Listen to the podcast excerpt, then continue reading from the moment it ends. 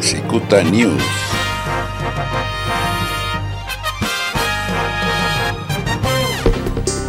El fiscal general de Estados Unidos, William Barr, en entrevista con la periodista Margaret Brennan de CBS y que se transmitió el domingo 7 de junio en el programa Face the Nation, habló de varios temas, entre ellos la supuesta orden del presidente Trump que exigió se desplegaran 10.000 tropas de soldados activos en las calles del país, a lo que Barr dijo que esa afirmación era falsa.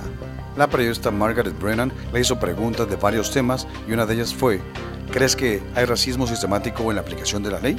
Y el fiscal Barr respondió, Creo que todavía hay racismo en los Estados Unidos, pero no creo que el sistema de aplicación de la ley sea sistemáticamente racista.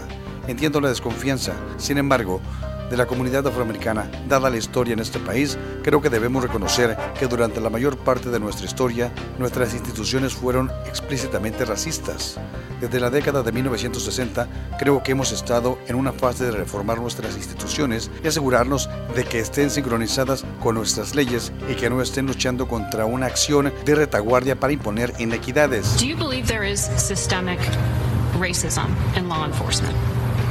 I think there's racism in the United States still, but I don't think that the uh, law enforcement system is systemically racist. I understand the, the distrust, however, of the African American community given the history in this country. Uh, I think we have to recognize that for most of our history, our institutions were explicitly racist since uh, the 1960s, I think we've been in a phase of reforming our institutions and making sure that they're in sync with our laws and aren't fighting a rearguard action to impose inequities.